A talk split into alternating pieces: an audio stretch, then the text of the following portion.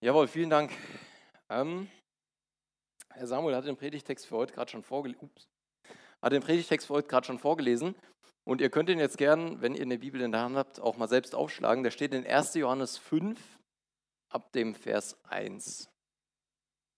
1. Johannes, nicht das Johannes-Evangelium, 1. Johannes 5 ab dem Vers 1. Und bevor wir anfangen, bete ich auch noch mal kurz. Himmlischer Vater, ich danke dir dafür, dass wir dein Wort haben. Ich danke dir dafür, dass du durch dein Wort zu uns sprechen möchtest. Und ich bitte dich gerade, Herr, für mich, dass du,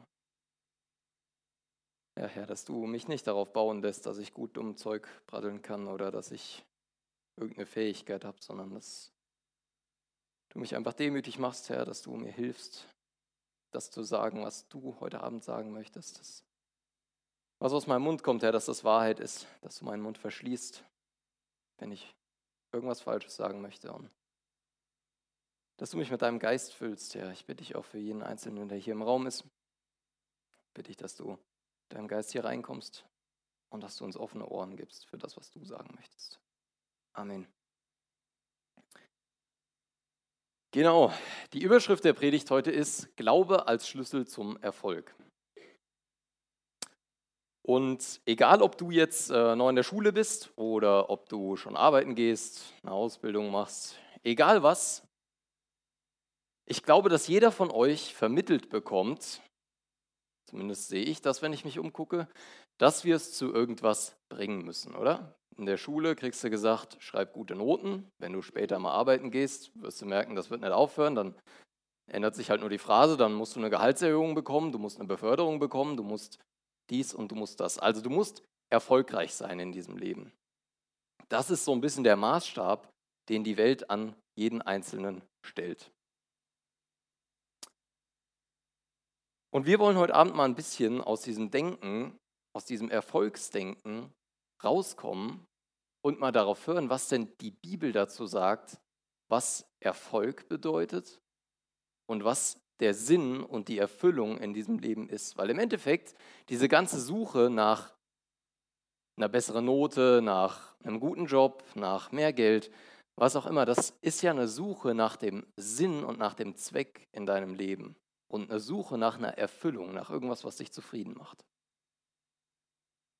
Und der Schlüsselvers, ich weiß nicht, ob ihr das Wort schon mal gehört habt, das ist so ein bisschen ähm, der Vers aus einem Bibeltext, wenn man einen Abschnitt durchgeht, um den es geht, um den sich der ganze Text dreht. Der Schlüsselvers heute ist der Vers 4.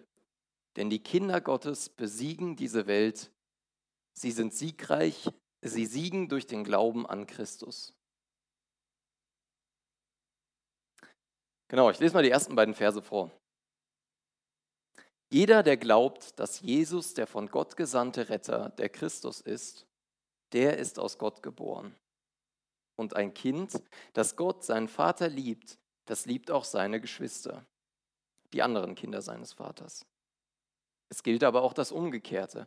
Die Echtheit unserer Liebe zu den Kindern Gottes erkennen wir daran, dass wir Gott lieben und das wiederum bedeutet, dass wir nach seinen Geboten leben. Schon den ganzen Brief lang, wenn ihr die letzten Wochen da seid, habt ihr es mitbekommen, geht es auch um das Thema Liebe.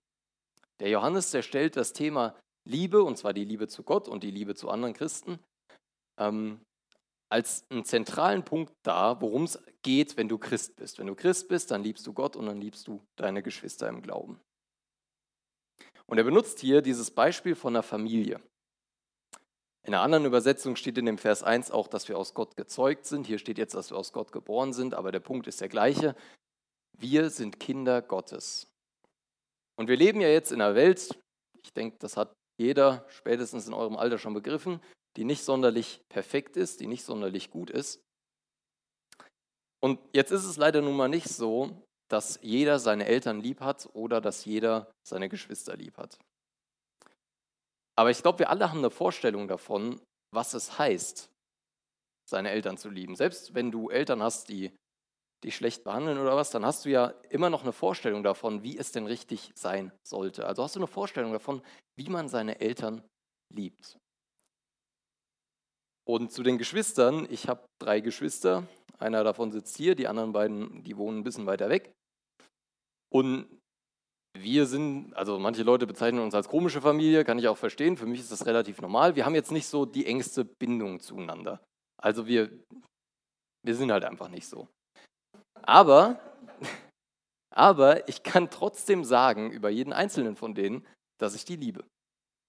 Ich kann trotzdem über jeden einzelnen von denen sagen, dass es mich betreffen würde, wenn es denen schlecht geht. Genauso habe ich meine Eltern auch lieb. Und das ist das Beispiel, was der Johannes hier bringt. Die Beziehung zwischen Familienmitgliedern. Und es gibt diesen schönen Spruch, man kann sich seine Familie nicht aussuchen. Das stimmt. Und das stimmt auch in Bezug auf die Gemeinde. Du kannst dir auch nicht, also natürlich, du kannst dir vielleicht aussuchen, in welche Gemeinde du gehst, aber prinzipiell kannst du dir nicht jeden Einzelnen so deine Gemeinde zusammenstellen. Den mag ich, den mag ich, den mag ich nicht, der kann draußen bleiben, das geht nicht. Und so wie es auch in der echten Familie so ist, musst du die irgendwie lieb haben. Und du musst auch deine Geschwister im Glauben irgendwie lieb haben. Dazu fordert uns die Bibel heraus. Und deshalb hier die Frage an dich, machst du das denn? Man kann ja immer viel drüber reden, aber machst du das denn? Wenn du dich mal umguckst, die Leute, vielleicht suchst du dir heute Abend mal die Person aus, die du am wenigsten leiden kannst in diesem Raum und nimmst dir vor, die habe ich heute Abend mal so richtig lieb. Der tue ich mal was Gutes. Weil genau das ist es, wovon der Johannes hier spricht. Liebe ist ja nicht, ich gehe zu dem, den ich gern habe und tue dem was Gutes. Also auch, ja. Aber umso liebevoller ist es doch, wenn du zu jemandem gehst, den du nicht magst und dem was Gutes tust. Und genau die gleiche Frage, liebst du Gott genauso sehr, wie er es von dir verlangt? In der Bibel steht, dass wir Gott lieben sollen mit unserem ganzen Herzen und unserem ganzen Verstand, mit allem. Mit allem, was wir haben, sollen wir Gott lieben. Und wenn du das so hörst, ja, ich liebe Gott, ich liebe meine Geschwister, wie kann ich das denn feststellen, ob ich das mache? Und da gibt es eine ganz einfache Methode für und die steht in dem Vers 3. Unsere Liebe zu Gott zeigt sich nämlich im Befolgen seiner Gebote. Jetzt kommt das Beste. Seine Gebote zu befolgen ist nicht schwer. Wer fühlt das gerade so richtig? Gottes Gebote zu befolgen ist nicht schwer. Aber erstmal zurück zu der Frage, lieben wir Gott? Hier steht, wir können das daran erkennen, ob wir seine Gebote halten. Und das ist eine ganz schön harte Frage. Hältst du alle von Gottes Geboten? Ich kann das nicht von mir sagen. Wenn ich mein Leben angucke,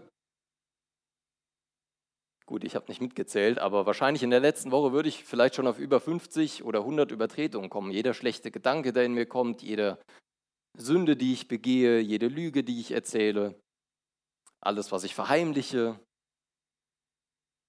Bitte? Null. Also ich habe auf keinen eingestochen.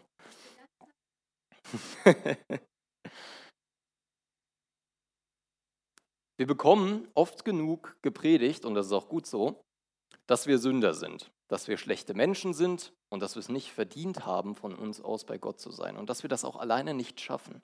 Und das ist gut so. Aber um diesen Vers, unsere Liebe zu Gott zeigt sich im Befolgen seiner Gebote, um diesen Vers zu verstehen, müssen wir uns fragen, was für ein Bild haben wir von Gott? Soll der Vers hier bedeuten, dass wir eigentlich alle zusammen Gott nicht wirklich lieben? Welches Bild hast du von Gott? Oft denken wir, dass wir so ein perfektes Leben leben müssen. Wir müssen alles richtig machen, dürfen keinen falschen Gedanken haben. Und solange wir das nicht schaffen, sind wir nicht genug für Gott. Aber wir kennen, wenn du Gott kennst, dann kennst du Gott eigentlich ganz anders. Da bin ich mir ziemlich sicher. Der Vers hier, der sollte uns eigentlich ermutigen, denn Gottes Gebote sind nicht schwer. Das ist der zweite Teil des Verses und der ist sehr wichtig, um das zu verstehen. Weil, wenn wir nochmal kurz auf den Anfang, was ich eben gesagt habe, schauen, dann steht da, wir sind Gottes Kinder. Und ich habe erklärt, dass das heißt, dass wir Gott lieben sollen. Aber genauso heißt es doch auch, dass Gott uns liebt.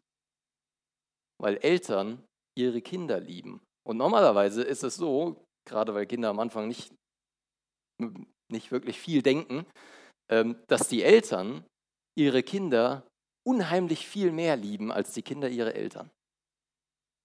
Kinder verstehen das noch überhaupt nicht. So ein kleiner einjähriger Pimpf, ich glaube, der versteht das noch nicht wirklich, wie sehr seine Mutter ihn liebt. Oder wie sehr sein Vater ihn liebt. Gott liebt uns mehr, als wir uns das überhaupt vorstellen können. Und Gott will nicht, dass du sündigst. Das stimmt schon. Gott will nicht, dass du seine Gebote übertrittst. Aber warum will Gott das denn nicht? Hat da jemand eine Idee? Warum will Gott nicht, dass du seine Gebote übertrittst, Semjan? Kommst du sofort in die Hölle, wenn du Gottes Gebote übertrittst? Mhm. Ja. Das stimmt.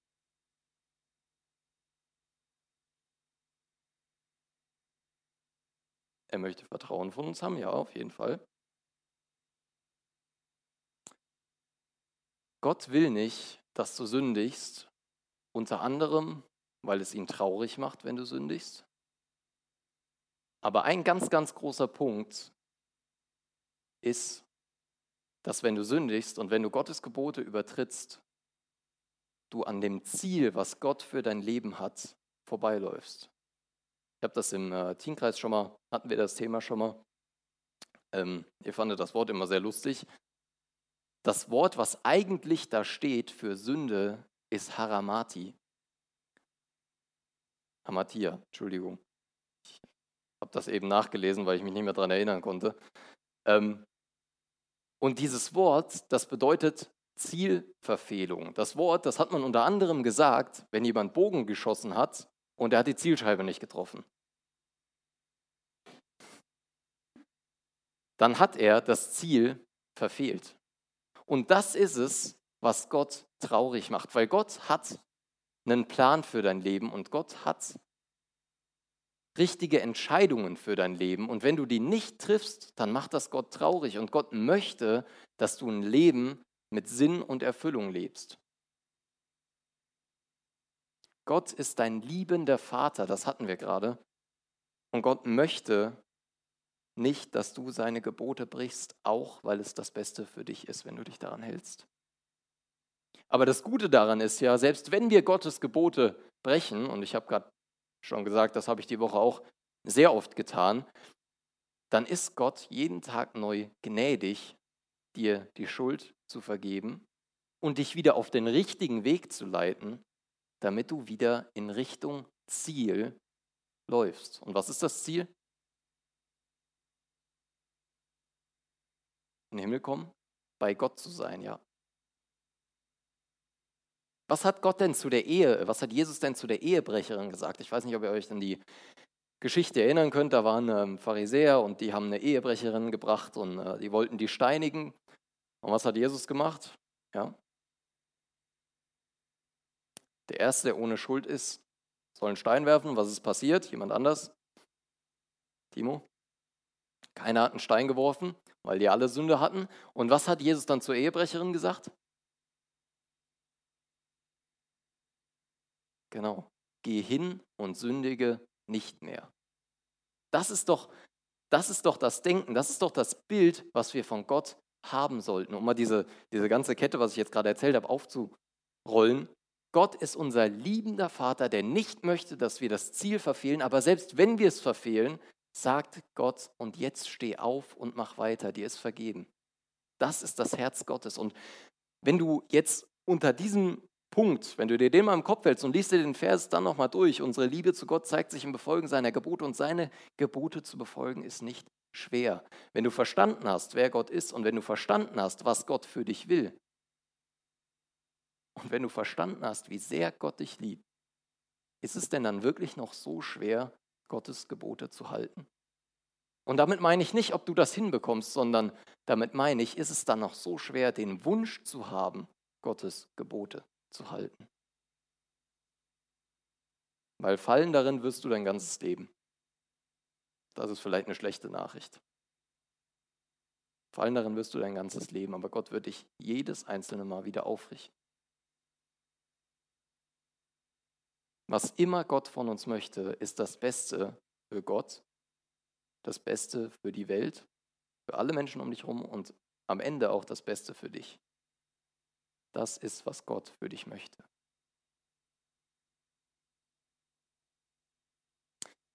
Ich lese mal im Vers 4 weiter. Denn jeder, der aus Gott geboren ist, siegt über diese Welt. Diesen Sieg macht uns unser Glaube möglich. Er ist es, der über die, der, die, der über die Welt triumphiert hat. Wer erringt also den Sieg über die Welt? Nur der, der glaubt, dass Jesus der Sohn Gottes ist. Der Glaube an das Evangelium, an die gute Nachricht, der gibt dir eine komplett neue Sichtweise auf diese Welt. Wenn wir jetzt mal raus auf die Straße gehen würden, vielleicht hast du das auch schon mal gemacht, und du würdest einen Menschen fragen, bist du ein guter Mensch? dann würden die meisten Menschen wahrscheinlich sagen, ja, ich denke schon. Vielleicht kommt noch so eine Antwort wie, es gibt Schlimmere oder, was habe ich noch aufgeschrieben? Bin doch gar nicht so schlecht, genau, sowas. Das ist die Denkweise, die die meisten Menschen über sich haben. Aber wenn du an das Evangelium glaubst, dann dreht sich diese ganze Sicht. Du siehst auf einmal, dass diese Aussagen wie ich bin ja gar nicht so schlecht, dass das eigentlich überhaupt keine Entschuldigungen sind und dass jeder einzelne Mensch sündig ist, dass jeder einzelne Mensch ein Zielverfehler ist und dass im Endeffekt die Welt ein riesengroßes Chaos ist. Denk mal drüber nach, wie gerecht diese Welt ist. Ich will das Thema jetzt nicht groß aufrollen, aber damit du hier Elektroautos bauen kannst und damit du hier jedes Jahr ein neues Smartphone von jedem Hersteller raushauen kannst, gibt es auf der anderen Welt Kinder, die in irgendwelchen Minen Rohstoffe abbauen. Das ist die Welt, in der wir leben. Ja, ja genau. Klamottenindustrie ist das Gleiche. Die Welt ist einfach schlecht.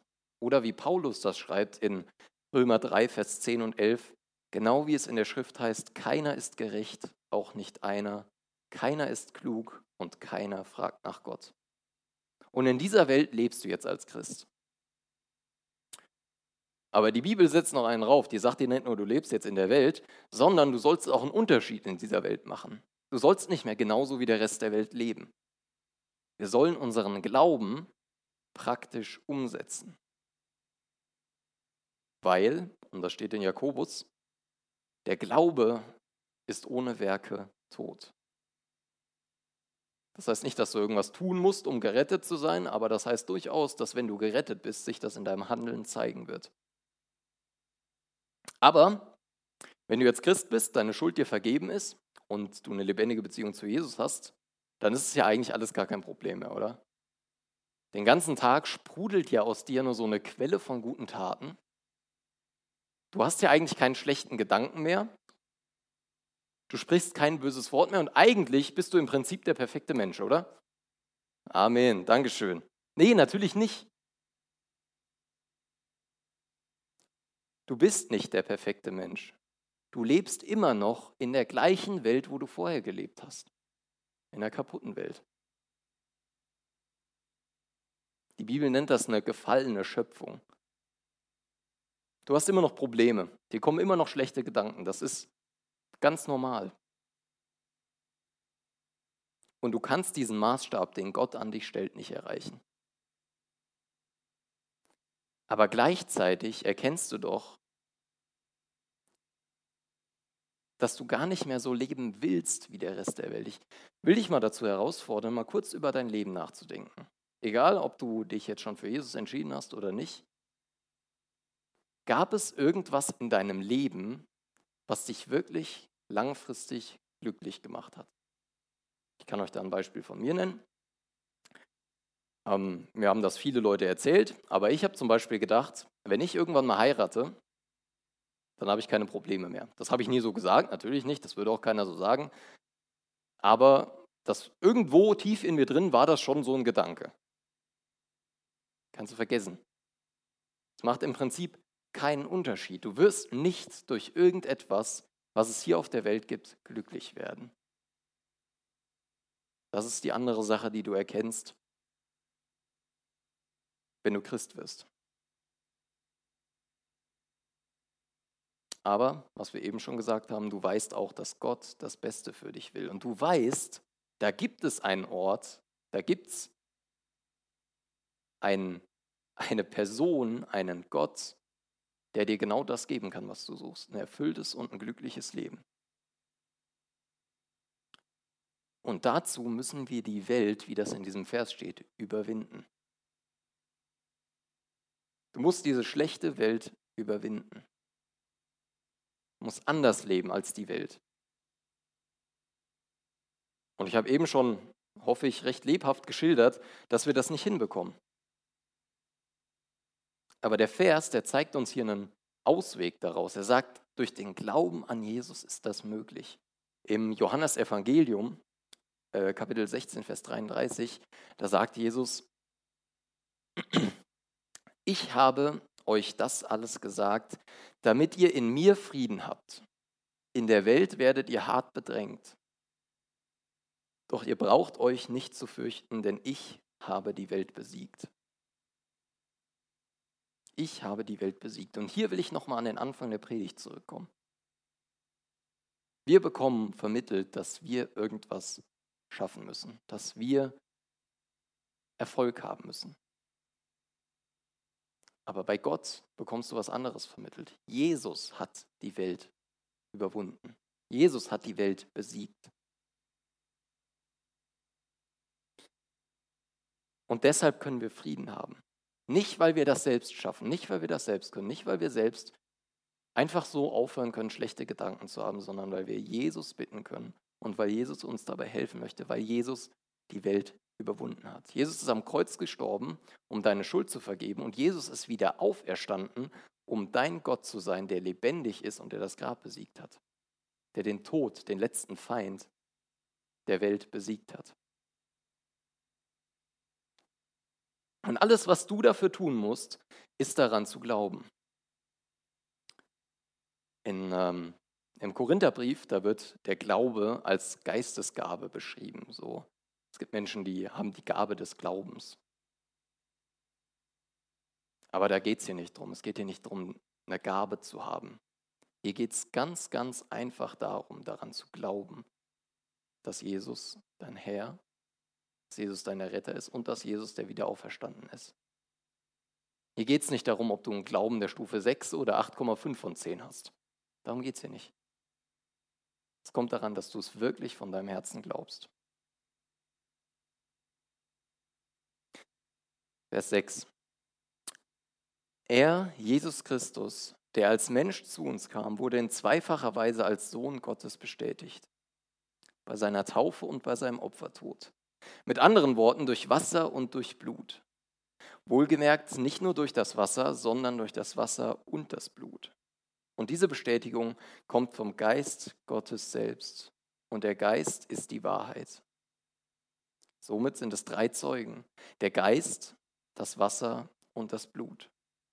Und die Aussagen dieser drei stimmen überein. Wisst ihr, was der größte Unterschied ich weiß nicht, ob ihr schon mal von denen gehört habt, oder einer der größten Unterschiede zwischen den Zeugen Jehovas und uns Christen ist. Ja.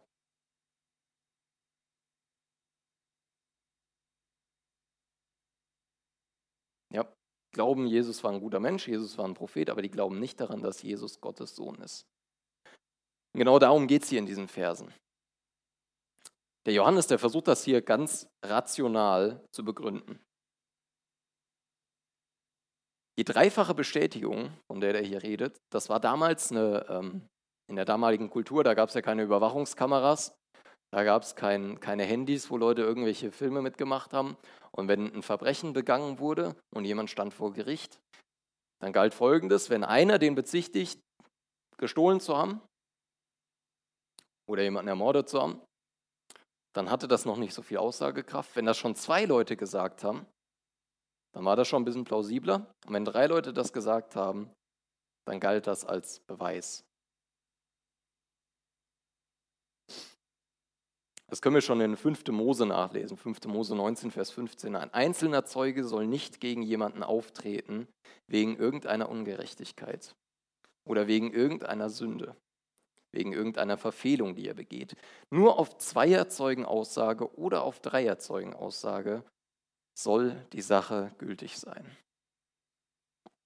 Und Jesus wird hier vor Gericht schuldig gesprochen, Gottes Sohn zu sein. Und dafür ruft der Johannes drei Zeugen auf. der erste Zeuge, das ist die Taufe.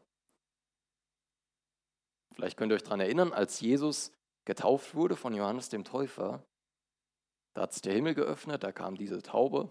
Nebenbei bemerkt auch deswegen das Symbol von der Calvary Chapel, das ist diese Taube, Zeichen des Friedens. Und eine Stimme hat vom Himmel her gesprochen, das ist mein geliebter Sohn, an dem ich viel Freude habe. Da hat Gott Jesus das erste Mal als seinen Sohn bestätigt. Das zweite war Jesu Tod. Als Jesus am Kreuz gestorben ist, da hat sich der Himmel verfinstert und die Erde hat gebebt. Auch ein Zeichen, was alle Anwesenden gesehen haben, ein übernatürliches Zeichen. Und das dritte ist der Heilige Geist. Ich weiß nicht, ob ihr euch an die Geschichte von Pfingsten erinnern könnt. Da kam der Heilige Geist auf die Jünger und die haben auf einmal angefangen, in anderen Sprachen zu reden. Auch was Übernatürliches, was die von sich aus nicht konnten. Aber was passiert ist und was viele Menschen mitbekommen haben. Die ganzen drei Ereignisse wurden von anderen Leuten gesehen. Und einige davon haben Teile der Bibel verfasst. Und alle drei Ereignisse sind ein Beweis dafür, dass Jesus nicht nur ein guter Prophet oder ein guter Mensch war, sondern dass Jesus wirklich Gottes Sohn ist. Und das ist wichtig, aber darauf kommen wir gleich nochmal, weil das der Grund ist, warum Jesus überhaupt deine Schuld vergeben konnte. Nur weil er Gottes Sohn ist. Ohne diese Tatsache, dass Jesus Gottes Sohn ist, kannst du deinen Glauben in die Tonne kloppen. Wenn du das nicht glaubst, dann ist dein Glaube wertlos, dann bringt es dir nichts. Das ist das Fundament. Jesus. Vers 9. Wenn Menschen uns etwas bezeugen, dann schenken wir ihrer Aussage Glauben. Aber die Aussage Gottes hat ein ungleich größeres Gewicht, zumal es dabei um Jesus Christus geht, den Gott selbst als seinen Sohn bestätigt hat. Wenn ihr Menschen eine krasse Geschichte erzählt, und ich will euch da ein Beispiel geben, zum Beispiel erzähle ich jetzt die Geschichte, ich ähm, war mit so ein paar Leuten im Raum und haben wir zusammen gebetet. Und auf einmal kam da so ein Typ in den Raum rein. Klingt jetzt noch nicht so krass. Der krasse Punkt daran ist, die Tür war eigentlich verschlossen und es gab keinen anderen Eingang. Aber der war auf einmal drin. Hört sich komisch an, oder? Würdest du mir wahrscheinlich so nicht glauben. Wenn er es jetzt noch eine weitere Person erzählt, genau die gleiche Geschichte, unabhängig von mir, nicht, dass wir nebeneinander stehen und uns abgeredet haben, dann kommst du vielleicht ins Grübeln. Und wenn eine dritte Person das bezeugt, dann würdest du wahrscheinlich sagen, ich kann es mir nicht erklären, aber muss dann ja so gewesen sein. Nebenbei bemerkt, die Geschichte ist passiert. Nachdem Jesus wieder auferstanden ist, ist er seinen Jüngern erschienen. Da waren, oh, stehe ich gerade auf dem Schlauch, ich weiß nicht, ob es da schon wieder zwölf Jünger waren. Nee, da, ja, genau. Zehn Leute waren da im Raum und die konnten es alle bezeugen, dass das passiert ist.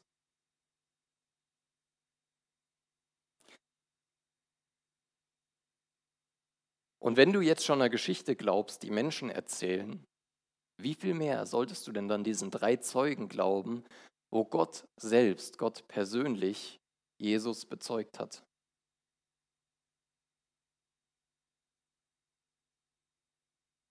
Nochmal gesagt, das sind Ereignisse, die von vielen, vielen Augenzeugen mit, die viele, viele Augenzeugen mitbekommen haben. Ich lese mal die letzten drei Verse. Wer an den Sohn Gottes glaubt, der weiß in seinem Innersten, dass Gottes Aussage wahr ist. Doch wer Gott keinen Glauben schenkt, der macht ihn damit zum Lügner. Er will nicht wahrhaben, dass Gott als Zeuge für seinen Sohn eingetreten ist. Und was bedeutet diese Aussage Gottes für uns? Sie bedeutet, dass Gott uns das ewige Leben gegeben hat. Denn dieses Leben bekommen wir durch seinen Sohn. Wer mit dem Sohn verbunden ist, der hat das Leben.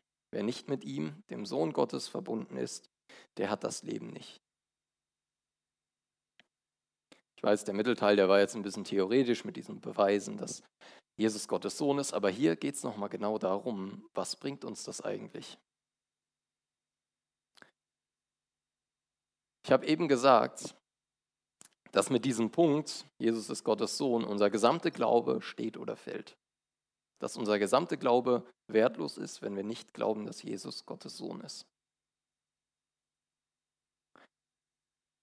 Dass es vor 2000 Jahren einen Mann gegeben hat, der in Israel gelebt hat, der Jesus hieß und der irgendwann mal am Kreuz hingerichtet wurde, das kannst du durchaus als geschichtlichen Fakt ansehen. Da werden dir auch nicht christliche Wissenschaftler bestätigen, da gibt es Dokumentationen für, ist passiert.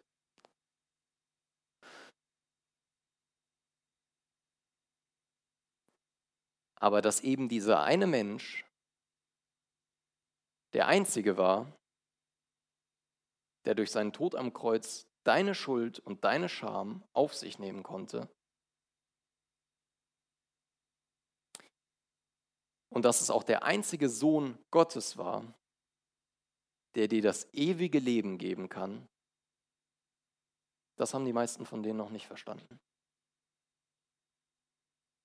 Es ist wichtig, wie du Jesus siehst.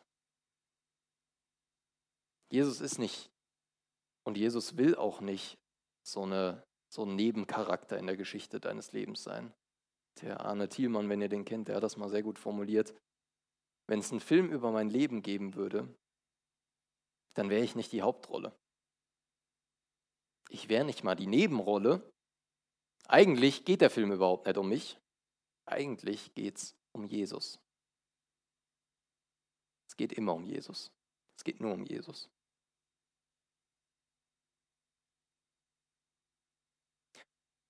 Jesus ist der einzige Weg zu Gott. Und Jesus ist der einzige Weg, wie du ewiges Leben haben kannst. Und Jesus ist auch der einzige Weg, wie du Erfüllung, Frieden und Sinn in deinem Leben haben kannst.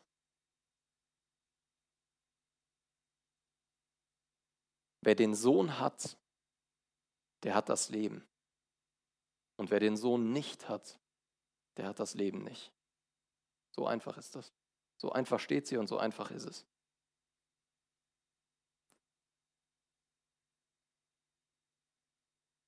Glaubst du als Christ, glaubst du als Christ immer noch, dass du irgendwas erreichen musst, um bei Gott sein zu dürfen?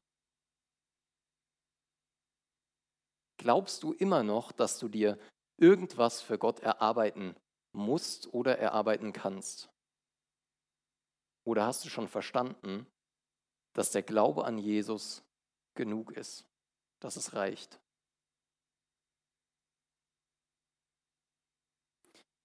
Glaubst du, dass Gott das Beste für dich will? Glaubst du, dass Gott das Beste für die Welt und für dich will? Und am Ende die entscheidendste Frage von allen, glaubst du, dass Jesus Gottes Sohn ist und glaubst du, dass er dir ewiges Leben geben kann? Und dass du das ewige Leben hast? Nehmt die Fragen mal mit. Ich bete noch. Vater, ich danke dir echt dafür, dass du uns so unendlich liebst. Ich danke dir dafür, dass du unser liebender Vater bist, der uns wieder aufrichtet, wenn wir fallen, dass du unser liebender Vater bist, Herr, der das Beste für uns im Sinn hat. Ich danke dir dafür, dass du das beste Vorbild bist für uns. Und ich danke dir Herr, dafür, dass du uns verheißen hast, dass du uns nie verlassen wirst. Ich danke dir, dass wir diesen Weg von jetzt an, Herr, bis in die Ewigkeit mit dir gehen werden und dass du an unserer Seite bist. Hilf uns echt zu verstehen, dass es nicht um uns geht, dass es nicht um irgendwas anderes geht, Herr, sondern allein um dich. Und hilf uns das auch wirklich so zu leben. Amen.